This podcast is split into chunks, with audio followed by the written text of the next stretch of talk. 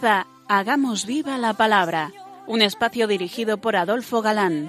que escuchar atentos. En tu palabra, Jesús, está el mensaje, el del amor, el de andar despiertos. Cuando no tenga sentido la tristeza, en nuestra historia andemos como ciegos. En tu palabra hallaremos la fuerza que nos levante y llene de sosiego. Ojalá comprendamos tu palabra. Ojalá practiquemos tu palabra.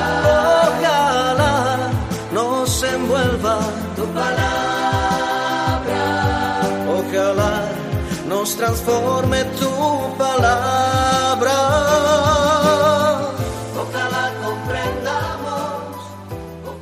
Hola queridos oyentes, un día más en esta emisora de la Madre nos encontramos con vosotros a través de las ondas para compartir como siempre la escucha de la palabra de Dios, buscando en vuestra compañía su vigencia y fuerza para nuestras vidas. Aquí estamos de nuevo, Ana Adolfo, y Marta, dispuestos a pasar esta hora en vuestra compañía. Bienvenidos a nuestro programa Hagamos viva la palabra. hola amigos, gracias eh, por vuestra fidelidad en la escucha semana tras semana. Estamos terminando nuestro curso de los profetas escritores con estos tres menores de fecha indeterminada, que son Joel, Jonás y Abdías, para dar paso a un nuevo curso, y que como venimos alternando cada año, Antiguo y Nuevo Testamento, a partir de la próxima emisión toca Nuevo Testamento, obviamente. Joel concibe la era mesiánica como una eclosión plena del Espíritu Santo que se nos da en una nueva manifestación teocrática, la nueva teocracia centrada en la segunda persona de la Santísima Trinidad, eh, la que se tiene por los méritos de nuestro Señor Jesucristo, por su glorificación, por haber saldado nuestra deuda. Qué bien se entiende ahora San Juan cuando dice Pero os digo la verdad, os conviene que yo me vaya, porque si no me fuere, el abogado no vendrá a vosotros, pero si me fuere, os lo enviaré. y un poquito más adelante dirá Pero el abogado, el Espíritu Santo, que el Padre enviará en mi nombre, ese os lo enseñará todo, y os traerá a la memoria todo lo que yo os he dicho. Cuando se ponen los medios y hay un arrepentimiento sincero y de corazón, Dios no se deja vencer y envía todo. Dice Joel, Y Yahvé se llenó de celo por su tierra, y tuvo piedad de su pueblo. Respondió Yahvé y dijo a su pueblo, He aquí que yo os envío grano, mosto y aceite virgen. Os hartaréis de ello, y no os entregaré más al aprobio de las naciones. Al que viene del norte le alejaré de vosotros, y le echaré hacia una tierra de aridez y desolación. Su vanguardia hacia el mar oriental, hacia el mar occidental su retaguardia, y subirá, su hedor, y subirá su fetidez.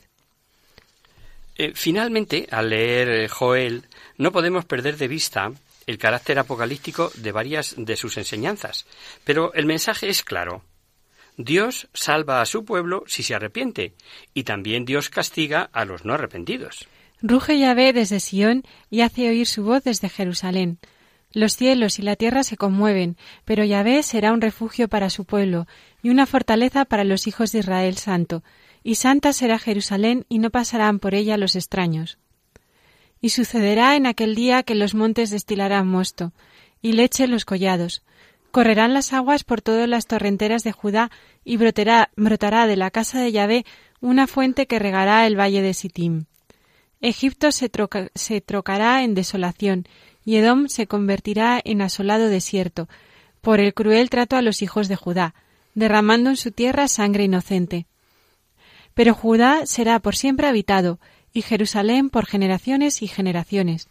Yo vengaré su sangre, no la dejaré impune, y Yahvé morará en Sión. Y un dato curioso, eh, pero sin meternos a exegetas, ya sabéis. ¿Habéis observado que Joel, en su mensaje escatológico, repite varias veces eso de oscurecerse el sol, la luna y que las estrellas extinguirán su brillo en los capítulos 2 y 3, como lo hicieron igualmente Isaías y Ezequiel? Pues si vamos al Nuevo Testamento, Jesús también nos lo dirá tanto en San Marcos como en San Mateo. En todas las citas, ya veréis, apunta a la segunda venida de Cristo. Luego así será. Leamos primero Marcos y, luego la de Mateo. Pero en aquellos días, después de aquella tribulación, se oscurecerá el sol y la luna, no dará su brillo, y las estrellas se caerán del cielo, y los poderes de los cielos se conmoverán. Entonces verán al Hijo del Hombre venir sobre las nubes con gran poder y majestad, y enviará a sus ángeles, y juntará a sus elegidos de los cuatro vientos. Este es su mensaje, y poco más sabemos de él. Pero pasemos a otro profeta, a Jonás. Eh, si de Sofonías os dije que la primera vez que oí su nombre pensé en Beethoven, no fue así al oír el nombre del profeta Jonás. Pero si me hubieran preguntado si sabía quién era Jonás, hubiera dicho sin duda eh, lo que dice todo el mundo, ¿o no? Ah, sí, hombre, el del pez. Pues mirad, Alonso Schockel y Sicre dicen Pocos personajes del Antiguo Testamento son tan conocidos y tan mal interpretados como Jonás. Para la mayoría de los cristianos no llegó a Nínime ni peleó con Dios. Sigue en el vientre de la ballena, como si el todo el, como si el todo del libro tendiese a ese momento y en él encontrase su culminación. Con ello equivocamos por completo el mensaje de esta obrita, ejemplo maestro del arte narrativo, pero llena también de contenido teológico. Este libro es uno de los eh, más estudiados, comentado y discutido, sin haber llegado, por otra parte, a ningún acuerdo. Es importante que repitamos aquello de que nada quita ni añade al mensaje de Dios ni a las enseñanzas teológicas cuestiones como si existió o no realmente Jonás, si es una alegoría para la enseñanza o una parábola, o si es más bien una composición didáctica puesta en forma de historia novelada. Este libro de Jonás, digamos que es una obra maestra, y su autor maneja la prosa eh, como cualquiera de los mejores clásicos hebreos. Pero a la hora de ver qué pretende enseñar, primeramente en su época, aunque valdrá también para cualquier época, pues hay varias opiniones. Unos dicen que muestra la relación entre elección y universalismo, otros la actitud que debe adoptar Israel ante los pueblos paganos, y para otros es el intento de justificar a Dios por no haber cumplido sus antiguas amenazas contra Nínive. Unos piensan que la clave del relato eh, son las relaciones del profeta con Dios y otros, en cambio, ven como principal la llamada a la conversión o, a la actividad misionera, por ejemplo. Pero hay algo en lo que parece haber acuerdo general y es ver en él, eh, en el libro este de Jonás, una llamada al universalismo frente al nacionalismo y xenofobia del periodo post-exílico.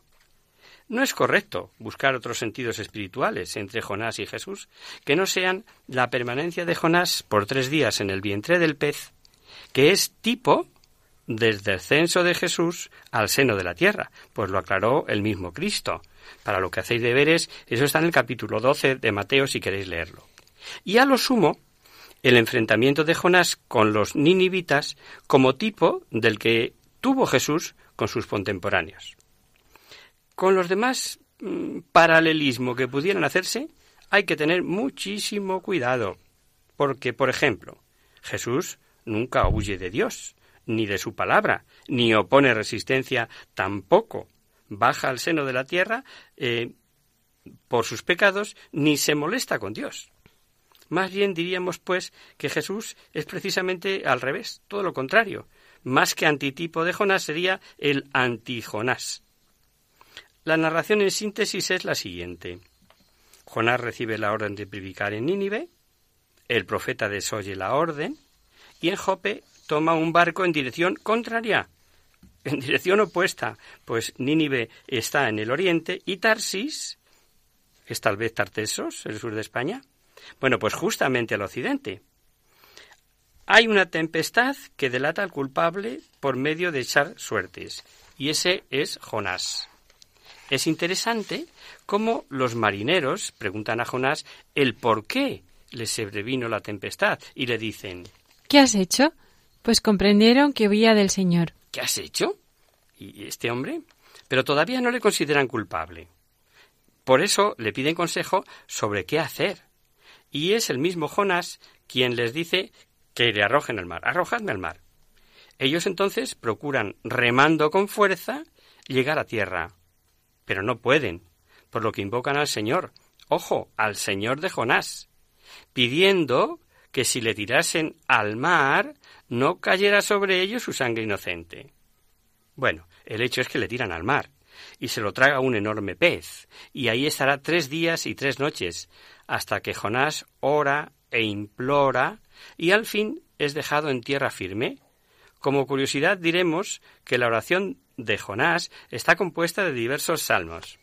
En la angustia clamé a Yahvé y él me respondió. Del 120. Pero tú has oído mi voz suplicante cuando a ti clamé. Del 31. Le amo porque oye Yahvé la voz de mis súplicas. En el 116. Húndeme en profundo cieno, no me anegue el ímpetu de las aguas. Del Salmo 69. Todas tus ondas y tus olas pasan sobre mí. Del Salmo 42. Es una, una joya, una preciosidad esta oración.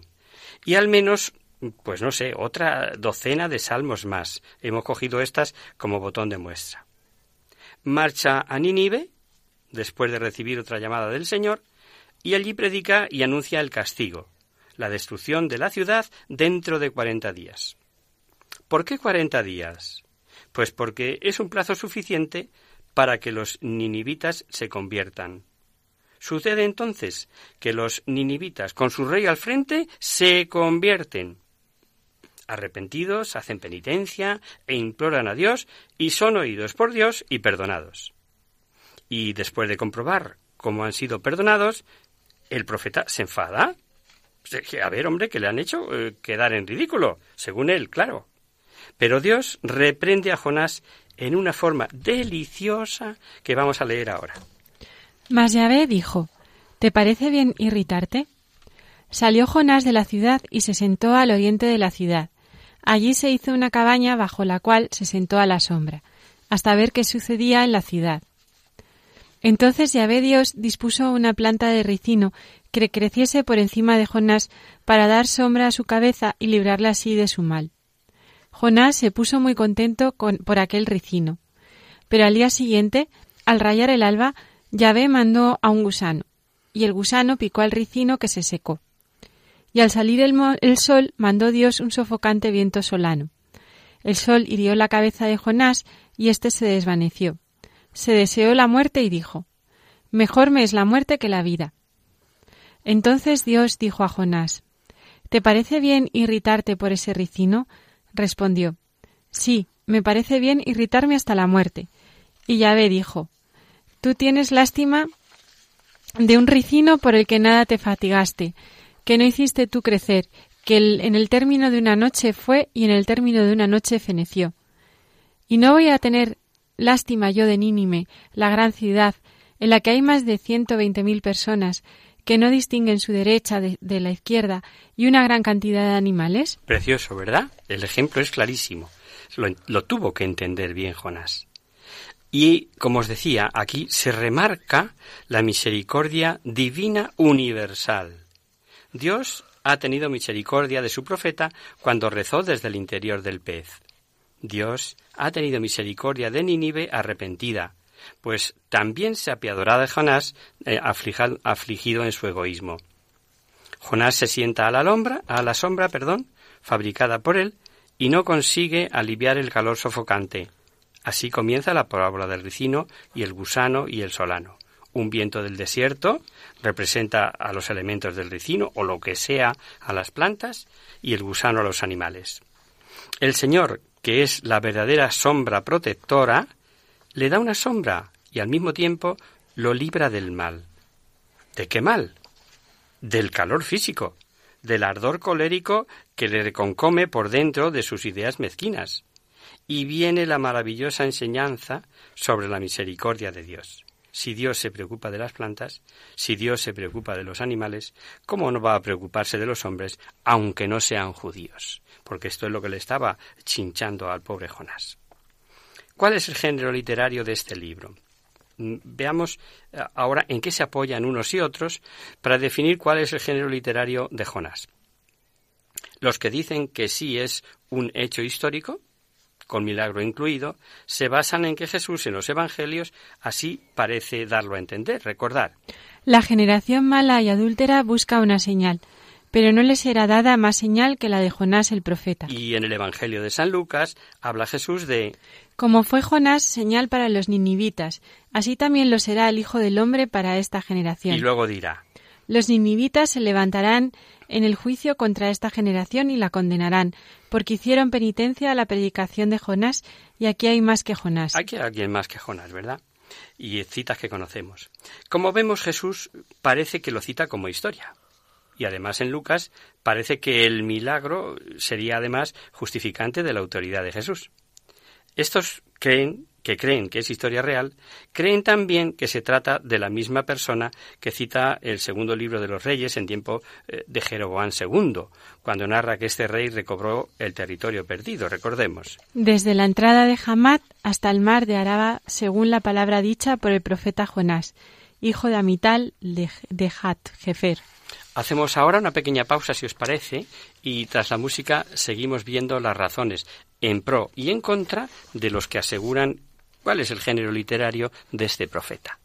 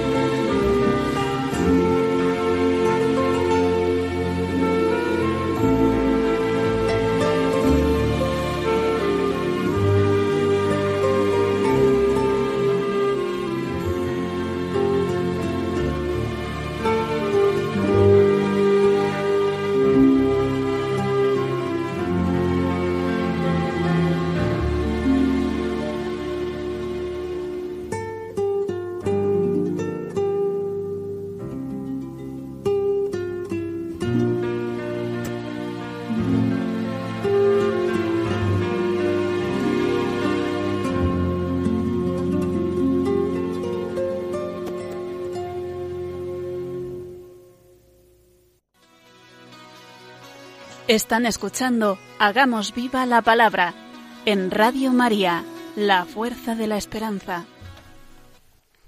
Amigos, de nuevo con vosotros tras este breve descanso musical. Os recordamos, queridos oyentes, que sintonizáis el programa Hagamos viva la palabra. Si queréis contactar con nosotros vía correo postal, lo podéis hacer a Radio María, Paseo Lanceros, número 2, primera planta, 28024 de Madrid. Y si preferís el correo electrónico, hagamos viva la palabra arroba radiomaria.es. Para los que se acaban de incorporar, decirles que estamos terminando el curso de los profetas escritores y viendo en concreto Jonás. Y analizábamos eh, las razones eh, del género literario que cada cual aduce que tiene este libro de Jonás. Eh, hay quienes piensan que es un hecho histórico esta historia de Jonás y, por ejemplo, choca con que en tiempos de Joroboam II Nínive no era la capital de Asiria.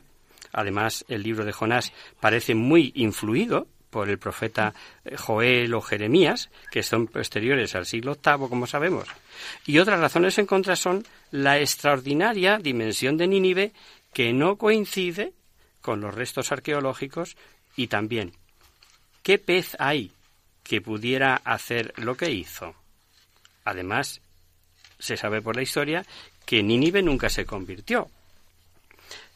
Por otro lado, los que defienden que es una alegoría, Recordemos que una alegoría en sentido estricto es aquella forma literaria eh, que pretende transponer todos los elementos de un relato uno por uno al plano de la realidad. Pues bien, para los defensores de esta teoría, Nínive es símbolo del mundo pagano. Jonás es Israel que se niega a cumplir la tarea misionera y por eso recibe la catástrofe del exilio que es el pez, Babilonia, que devora y luego devuelve ¿no? Fue el papel de Babilonia. Después del destierro, se renueva la misión. Y finalmente, el malestar de Jonás, según los que así piensan, es el del pueblo de Dios que no acepta el perdón de los paganos. Esta interpretación alegórica, mirad, no vale la pena tenerla en cuenta, porque no se sostiene. Es muy bonita, sí, pero solo eso. Por ejemplo, ¿pidió Israel ser arrojado al mar? Pues así sería si consideráramos a Jonás como Israel, que pediría ser arrojado él al exilio. Además, ¿qué significa el recino que hace sombra a Jonás y después un gusano que se lo comió y el viento solano y el calor asfixiante que vinieron después sobre él? Finalmente, hay otra teoría otro grupo de exegetas que piensan que se trata de una narración didáctica novelada es tal vez la interpretación más aceptable. No olvidemos que Dios, para darnos su mensaje, igual puede valerse de unos hechos sucedidos y de personas históricas que existieron, como de escritores que escriben en forma de novela.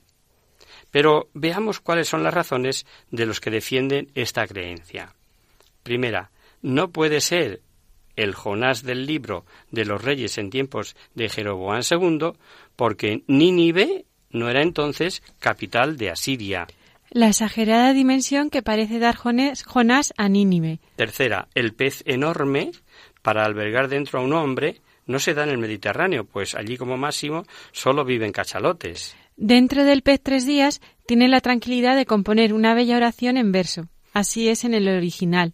Y por último, una conversión como la pinta el libro hubiera dejado huella histórica que no hay, de la que no hay.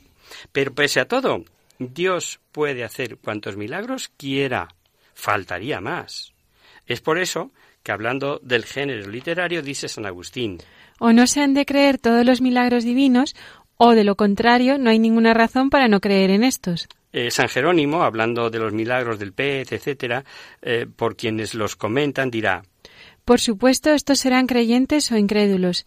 Si creyentes, están obligados a creer cosas mayores, como por ejemplo. Y cita a continuación una serie de milagros del Antiguo y del Nuevo Testamento. Y por otro lado, dicen los autores de la Biblia comentada de Verbum Dei. Extraña que Dios hubiera obrado un notable milagro como tipo de la resurrección del Señor, siendo este el milagro central de la, de la fe cristiana. Bien, entonces repitamos que, uno, nada quita ni añade el mensaje y nada hay definido sobre si es historia real o narración novelada. Cada uno es libre. Pero parece razonable y de mucho peso el comentario aducido de los profesores de Verbunday. El mensaje e, es, es fenomenal, aunque bien duro para los hebreos, dada su creencia religiosa que tenían entonces, y añadiría también algunos de ahora.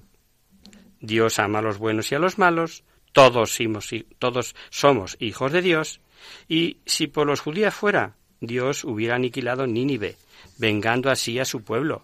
Pero se encuentran con que surge un profeta que predica a los paganos y además estos le escuchan. Hacen penitencia y piden perdón. Ah, y encima son escuchados.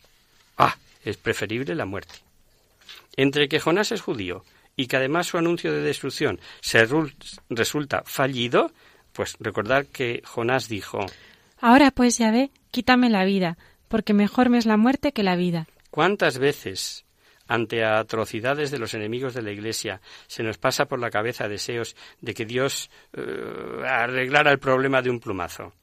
Bueno, ya sé que a vosotros no se os pasa porque estáis más elevados espiritualmente que yo, pero a mí. Segundo, la benevolencia divina que llega hasta los propios animales. ¿No iba a llegar también hasta los hombres que cambian de conducta? Pues otra fenomenal enseñanza. Todas las profecías, como sabemos, son siempre conminatorias, es decir, tienen eficacia en el supuesto de que sean despreciadas, y los que las oyen se obstinen en su pecado. Si Israel y Judá hubieran escuchado a tantos profetas que les fueron enviados, no habrían sufrido el cumplimiento de los castigos que les fueron anunciados. Recordemos que Jesús puso de relieve la conversión de los ninivitas, reprochando a Israel su actitud ante su predicación, siendo tan superior a la de Jonás. Precioso también el mensaje sobre la misericordia de Dios, que prepara la revelación evangélica. Digamos que no sólo alcanzó al pueblo de Nínive arrepentido, sino también al profeta, y con una delicada enseñanza. Y una nota sobre alguien dice que conoce una leyenda semejante, eh, que era de un poeta llamado Arión, que fue arrojado al mar y salvado por un delfín, o de aquella otra que habla de un indio que desobedece a su madre, se embarca en un bote, que se para y echan a suertes y le tiran al mar. Bueno, pues si alguien ha oído de esto, sabed que los parecidos son muy, muy tangenciales y sobre todo son como cuentos pero carentes de mensaje religioso, que es, no lo olvidemos, lo más importante de toda la Biblia y, por supuesto, del libro de Jonás. Dios pudo llevar volando a Jonás eh, como el ángel llevó a Habacuc y en el camino hacer el milagro por medio de segundas causas, tanto de la tempestad como del pez. Es como obligar, pero sin pisotear la libertad. Y también hay que notar que no es que los ninivitas se convirtiesen al judaísmo, sino que se convirtieron de su mala vida. Todo hombre, esto que no se nos olvide, que guarde la ley natural, la religión, natural que se alberga en su conciencia, se reconcilia con el único Dios verdadero. Desconocemos la fecha del libro y desconocemos el tiempo al que se refiere la narración, pero si vemos, sea cual fuere, cómo el mensaje avanza hacia la plenitud de los tiempos, cuando el mismo Hijo de Dios hecho hombre será el que nos revelará la plenitud del mensaje, las citas de Jonás en el Nuevo Testamento son pocas pero importantes y ya las hemos comentado. Y con esto eh, pasamos página y vamos con nuestro último profeta, con Adías. Adías es el más breve de los profetas escritores.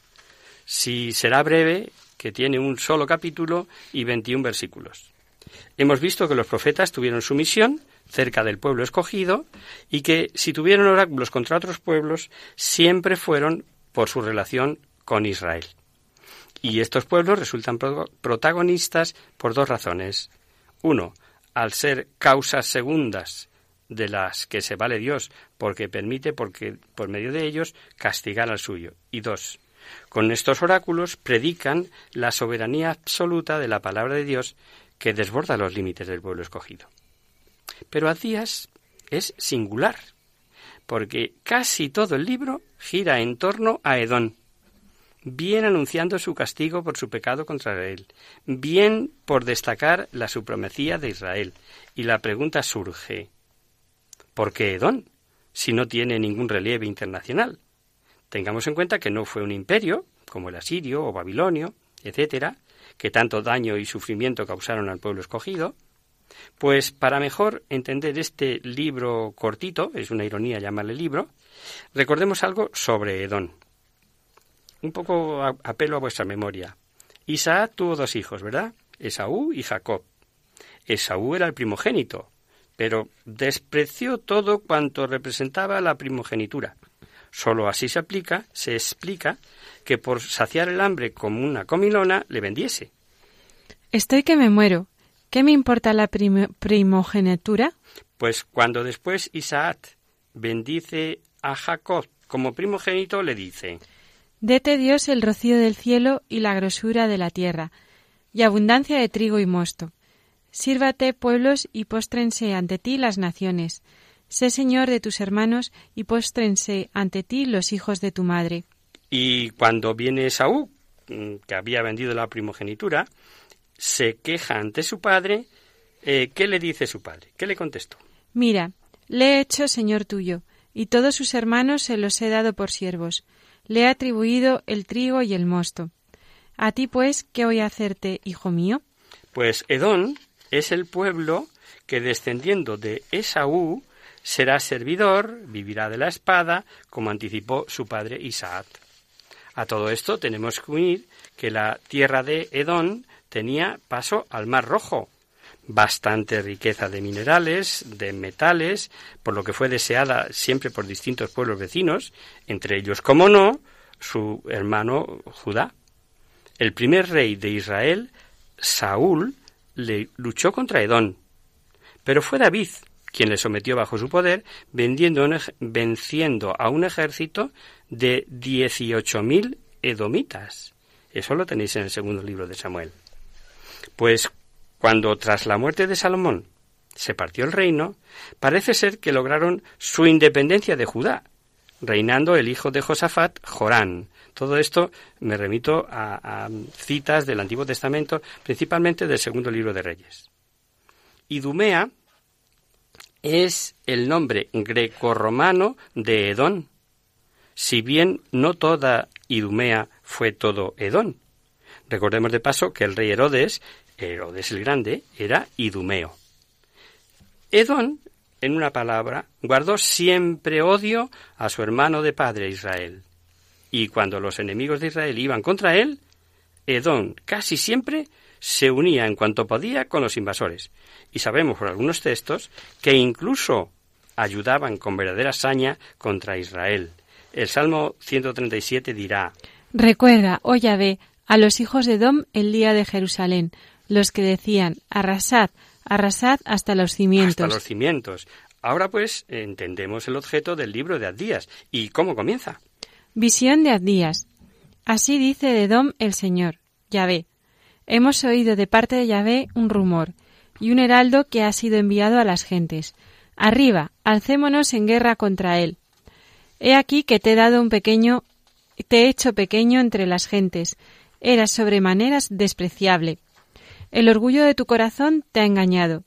Quien habita en las cavernas de las rocas y cuya morada son las alturas, se dice a sí mismo, ¿Quién me hará bajar a tierra? Hay un problema, ya que el mismo texto, parecido también, aparece en Jeremías. Y nos preguntamos entonces, ¿quién depende de quién? ¿Jeremías de Atías o al revés? Si el capítulo 49 de Jeremías no es un añadido eh, posterior, sin duda Atías lo copió de Jeremías. Si es un añadido posterior, es que lo copiaron de Atías. Lo más probable es que los dos se valieran de algún oráculo contra Edón que ya circulaba, pues sabemos eh, lo que los judíos sentían respecto a Edón. En el tiempo de la salvación final, el reino del norte y el reino del sur serían uno solo, es decir, las casas de Jacob y de José, además serán como llama para Edón que quedará convertida en estopa. Esto viene también ahí en el capítulo, en el único capítulo que tiene Acías, ¿no? Digamos que la casa de Judá es la casa de Jacob, como vemos en 1.10 de, de Adías, y la casa de José es el reino del norte, como vimos en Amos. Pero aun con este único tema para Adías, es profeta y por lo tanto sembrador de esperanza. Vamos a leer un poquito. Los de Negev poseerán la montaña de Saúl, los de la tierra baja el país de los filisteos, poseerán la campiña de Efraín y la campiña de Samaria, y los de Benjamín poseerán Galaad.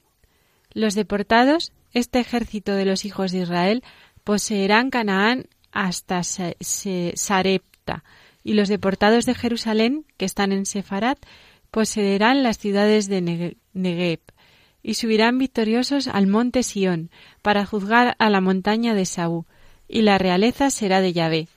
Todo esto visto con un mapa, se da uno cuenta de que un solo reino eh, ocupa territorios que antes correspondían al otro, ¿no? Eh, para que nos hagamos una idea de la cita que nos acaba de leer Ana. Y terminamos con una nota curiosa. Hemos eh, oído que el versículo 20 dice, y los cautivos de Jerusalén que están en Sefarat ocuparán las ciudades del mediodía. Pues San Jerónimo dice que un judío le confesó que se trataba de una región a la que Adriano deportó muchos judíos. En el Targún, como en la literatura rabínica media y en el siriaco, se identifica a esta región como España. Al haber llegado a Sefarat muchos judíos, a los nacidos allí, ¿cómo se les llamaría? ¿Sefarditas? Es cierto que la lectura de Abdías eh, provoca cierto malestar, pues no estamos de acuerdo en que Edón conserve su antiguo rencor y nos incomoda fuertemente el alegrarse tan salvajemente tras la caída de Jerusalén. Para el cristiano ya no se trata sólo de pedir que nuestros enemigos nos perdonen, hemos de ser los primeros en el perdón. Un perdón internacional eh, que permita la subida victoriosa al monte Sión, no de un grupo reducido, sino de todos los pueblos y naciones del mundo. Entonces realmente el reino será del Señor, como dice el versículo 21. Y es que, como decía el poeta anónimo, el perdón no es sentimiento, ni es actitud baladí, pues cuando perdono siento. Fuerte el corazón latir, mas no soy yo, no te miento, es Cristo quien está contento y me ha perdonado a mí. Y con esto, queridos amigos, terminado terminamos nuestro curso dedicado a los profetas escritores. La próxima emisión será ya Nuevo Testamento.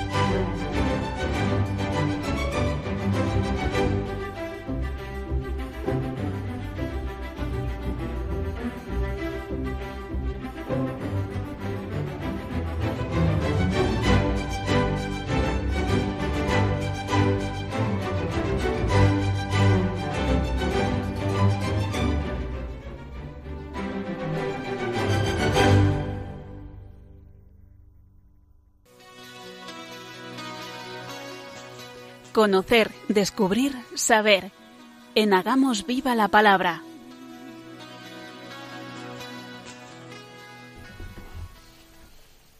Abrimos ahora este mini espacio del final del programa que llamamos Conocer, Descubrir, Saber para satisfacer vuestras curiosidades, para responder a vuestras preguntas, para hablar de alguna cosa histórica o actual que pueda orientar nuestras vidas.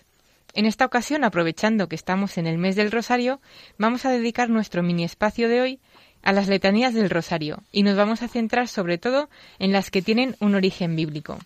¿Por qué se invoca a María como casa de oro, arca de la alianza, vaso espiritual, torre de David, torre de marfil? ¿A qué hacen referencia estos títulos? Si queréis saberlo, no os perdáis las explicaciones de Adolfo, súper interesantes. Eh, como sabéis, las letanías son una serie de títulos e invocaciones a María para honrarla y pedir su poderosa intercesión.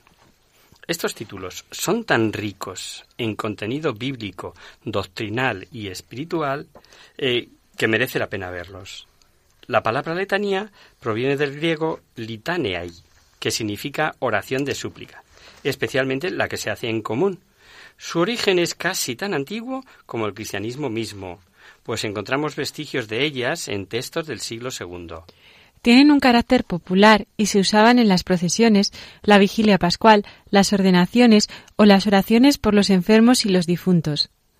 Al principio se dirigían solo a Dios, pero a partir del siglo VII se empezaron a usar también para honrar a los santos y a la Virgen María. El Papa León XIII propuso rezar las letanías al final del rosario durante el mes de octubre. Pero hay que aclarar que no son una parte o apéndice del rosario, como muchos piensan, sino que son una oración en sí misma. Son 50 piropos a la Virgen, como a mí me gusta llamarlas, y la estructura es la siguiente. Comienza con las invocaciones tomadas de las letanías de los santos. Santa María, Santa Madre de Dios, Santa Virgen de las Vírgenes. Luego, María es considerada como madre. Madre de Cristo, Madre de la Iglesia, Madre de la Divina Gracia, Madre Purísima, Madre Castísima, Madre Virginal, Madre Incorrupta, Madre Inmaculada, Madre Amable, Madre Admirable, Madre del Buen Consejo, Madre del Creador, Madre del Salvador. Y después se pasa a considerar a la Virgen como Virgen. Virgen prudentísima, Virgen digna de veneración, Virgen digna de alabanza, Virgen poderosa, Virgen clemente, Virgen fiel. Luego se enuncian una serie de títulos simbólicos de origen fundamentalmente bíblico y de difícil comprensión, que es en las que nos vamos a parar un poquito con más detenimiento.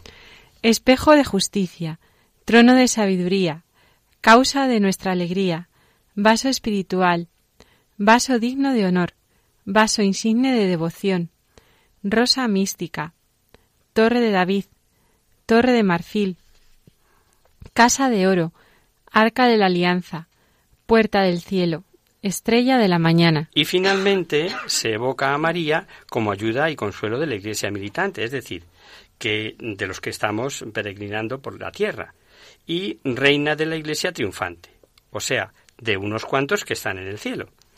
Salud de los enfermos, refugio de los pecadores, consuelo de los afligidos, auxilio de los cristianos, reina de los ángeles, reina de los patriarcas, reina de los profetas, reina de los apóstoles, reina de los mártires, reina de los que confiesan su fe, reina de las vírgenes, reina de todos los santos, reina concebida sin pecado original, reina asunta al cielo, reina del Santísimo Rosario, reina de la familia, reina de la paz. Que hace el número 50. La letanía no es sólo para elogiar a la Madre de Dios, sino también para darle gracias y, encomendarnos a su intercesión. Por ello, después de cada invocación o piropo, decimos ruega por nosotros. Y ahora vamos a ver una por una las invocaciones de origen bíblico, que son trece. Espejo de justicia. Aquí, justicia es sinónimo de perfección moral, sinónimo de santidad. María es espejo de santidad, de perfección, de bondad sobrenatural. ¿Por qué se la compara con un espejo? Pues porque un espejo es una superficie que refleja algo y ella refleja a su Hijo, que es la santidad infinita.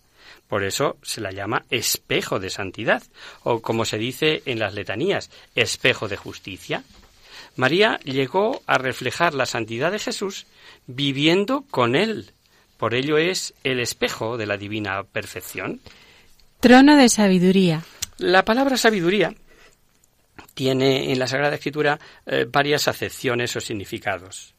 La sabiduría personal, esto es el, el verbo divino, Jesús. La sabiduría impersonal, como cualidad de los seres inteligentes y como virtud. Y la sabiduría mm, como don del Espíritu Santo. La Virgen María es trono o sede de la sabiduría bajo estos tres significados. Trono de la sabiduría personal, es decir, trono de Jesucristo que se encarnó en su seno. Por eso principalmente se la invoca como trono de la sabiduría. También es sede de la sabiduría impersonal. es decir, de la virtud eh, de la sabiduría, que permite conocer las cosas naturales y sobrenaturales, sus causas, y la causa primera e increada que es Dios. María poseyó en grado sumo esa virtud. Y es sede del don de, la, de sabiduría, infundido por el Espíritu Santo, que consiste en un profundo conocimiento de Dios y sus misterios. Y un piropo más, causa de nuestra alegría. Existen dos clases de alegría. Una se encuentra en los honores, en las riquezas, en las comodidades de la vida. Esta alegría es frívola, porque satisface más los sentidos que el propio alma. Y es falsa porque llena el corazón, pero pronto lo deja vacío. Y es fugaz eh, porque tampoco da la felicidad. La otra clase de alegría es la cristiana, que es veraz y duradera, y se funda en la paz de conciencia, en la amistad con Dios, en la esperanza de los bienes eternos, etc. Todo esto da una alegría sólida que ninguna fuerza humana ni adversidad pueden arrebatar. Y María es causa de nuestra alegría.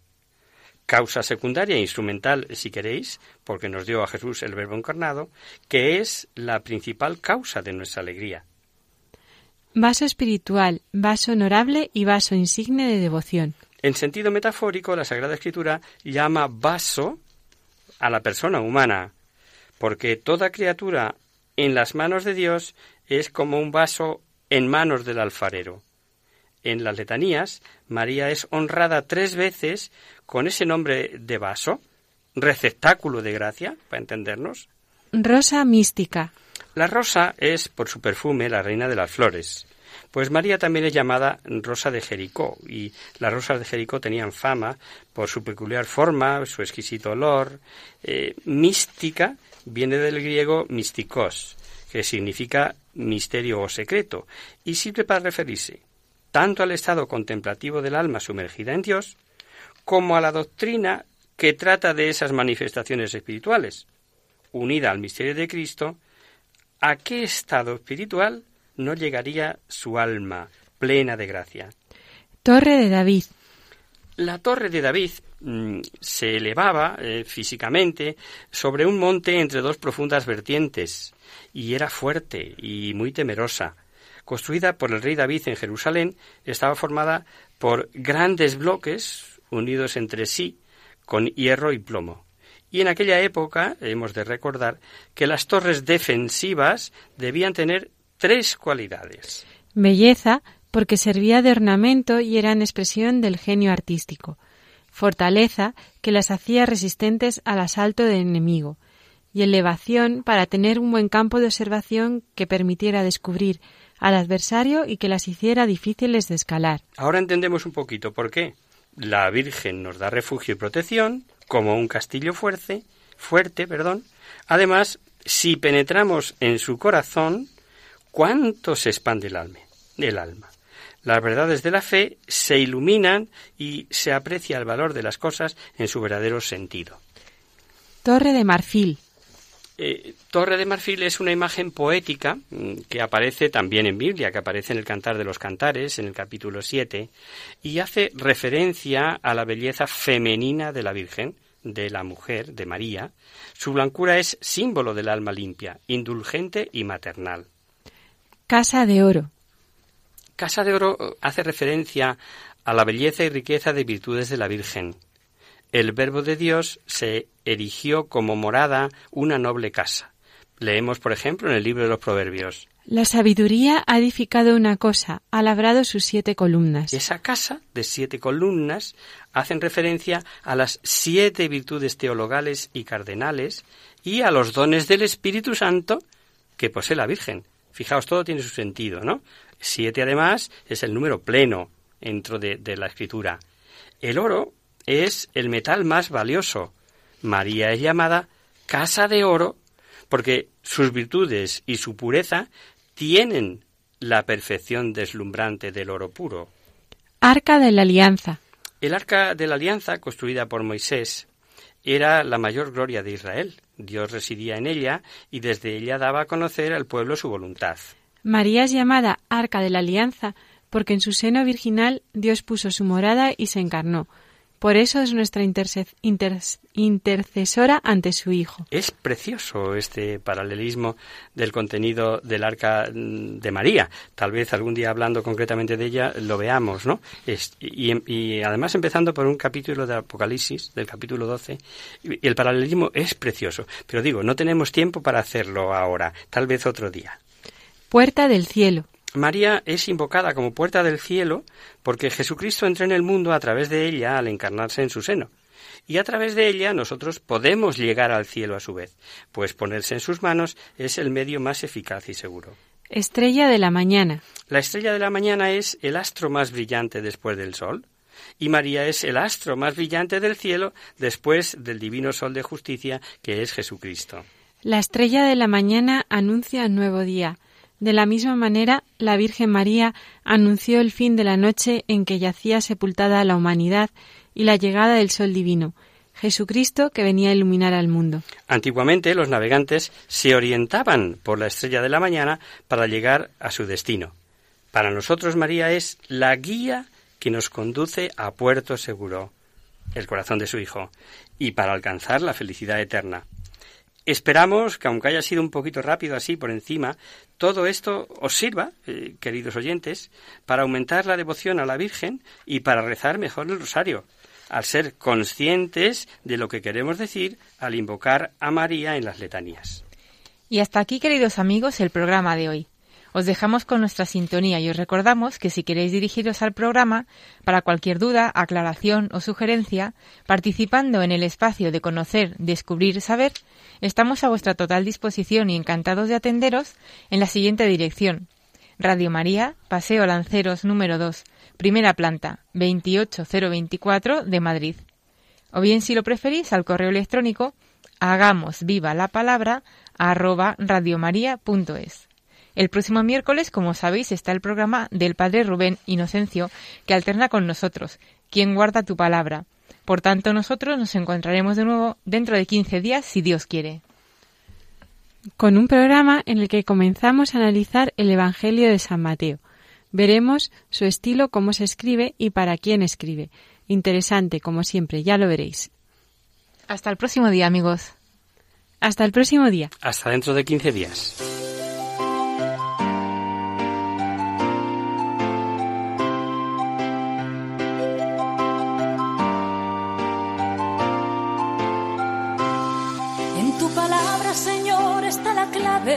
Solo tenemos que escuchar atentos. En tu palabra, Jesús, está el mensaje, el del amor, el de andar despierto. Así concluye Hagamos viva la palabra con Adolfo Galán. Andemos como ciegos en tu palabra y haremos la fuerza que nos levante y llene de sosiego.